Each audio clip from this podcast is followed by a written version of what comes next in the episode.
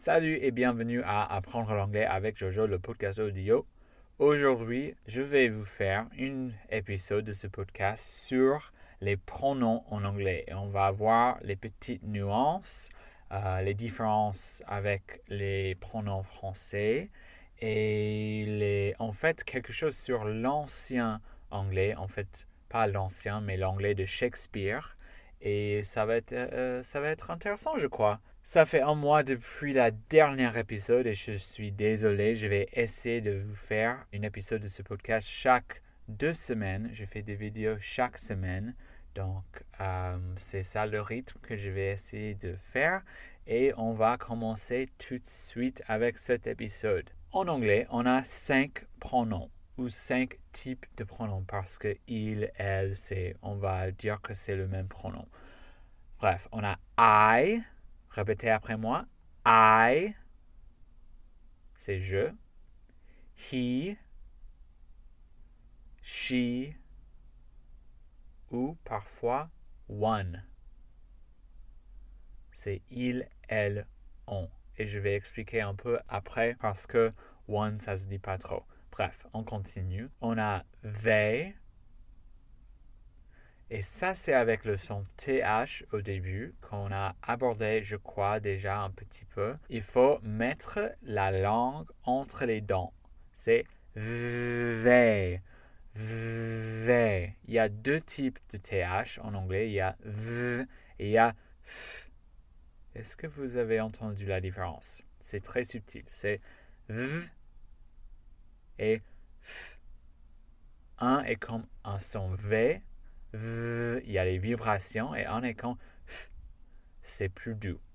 J'ai fait une vidéo sur les deux sons TH. Si vous êtes intéressé, vous pouvez aller voir ma chaîne YouTube. Après, on a oui. C'est un peu comme oui en français, mais c'est un peu plus ouvert à la gorge. Oui, oui, c'est pas oui.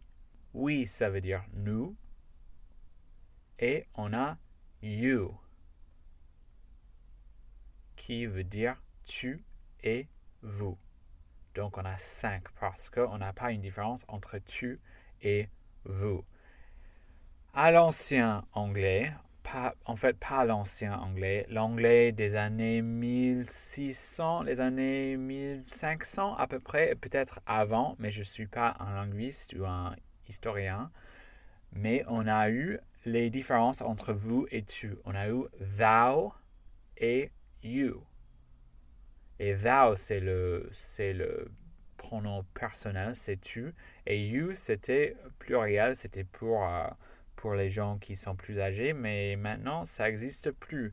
Et c'est très bien, à mon avis, c'est très dur pour moi avec mon français de savoir, ah, mais, mais est-ce que je dois tutoyer, vous voyez? Et même maintenant, je ne sais pas si je dois vous, vous voyez, ou tutoyer parce que bah, je parle à une personne et on ne se connaît pas, mais je veux avoir une ambiance assez, euh, assez pas formelle en fait. Donc, je ne sais pas trop, je fais vous euh, par, euh, par d'habitude.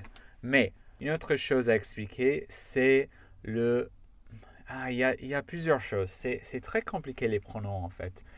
On a en français on qui est comme nous, parfois, et parfois c'est comme on m'a dit que c'est cool.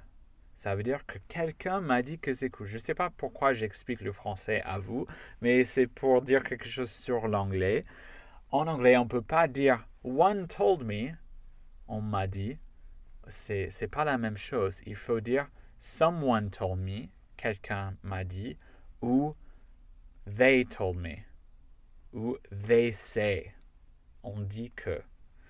C'est un peu compliqué. Et quand on parle de moi et quelqu'un d'autre, comme nous, on doit dire oui. On ne peut pas dire one, même si c'est la traduction mot à mot.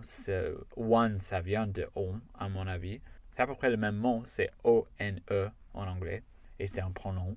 C'est un peu compliqué. J'espère que mes explications étaient bien, que vous dites oui pour quand c'est moi et quelqu'un d'autre, et vous dites someone ou somebody, ça veut dire quelqu'un, pour quand c'est on, mais c'est, quelqu'un euh, qui n'est pas avec nous, c'est les gens en général.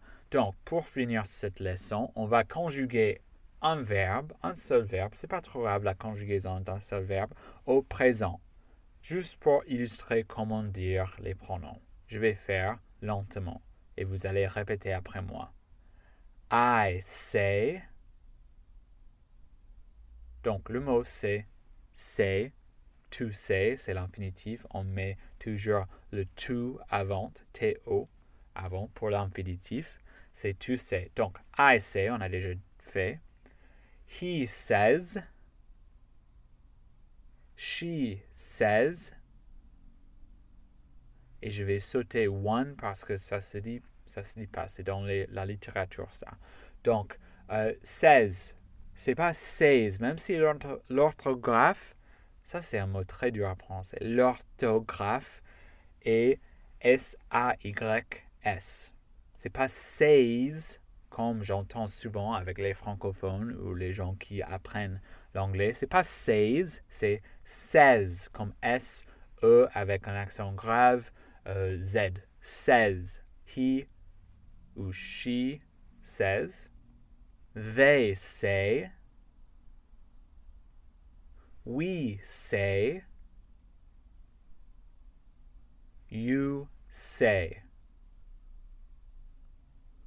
Peut-être vous avez remarqué, mais ça change pas, sauf pour la troisième personne, sauf pour he ou she. Et c'est un peu comme ça pour tous les verbes en anglais, sauf les verbes irréguliers, désolé. Et c'est très facile. Pour les verbes qui sont conjugués à la troisième personne, on met un S à la fin. Et c'est tout. Pour cette verbe, c'est S-A-Y. En fait, je vais épeler les mots en anglais comme ça, vous pratiquez votre euh, alphabet anglais et c'est bien comme ça. C'est S A Y et à la troisième personne, c'est S A Y S 16. Et dans l'épisode suivant, on va voir un peu plus de verbes, les verbes irréguliers peut-être, ou peut-être les verbes réguliers. Non, les verbes réguliers, non, je ne peux pas décider. On va voir je crois que je vais faire les verbes irréguliers au présent, quelques verbes. Comme ça, vous apprenez euh, la grammaire petit à petit, c'est pas trop dur et on apprend du vocabulaire aussi. Donc, euh, je vous souhaite une bonne journée. C'est la fin de cet épisode. Au revoir.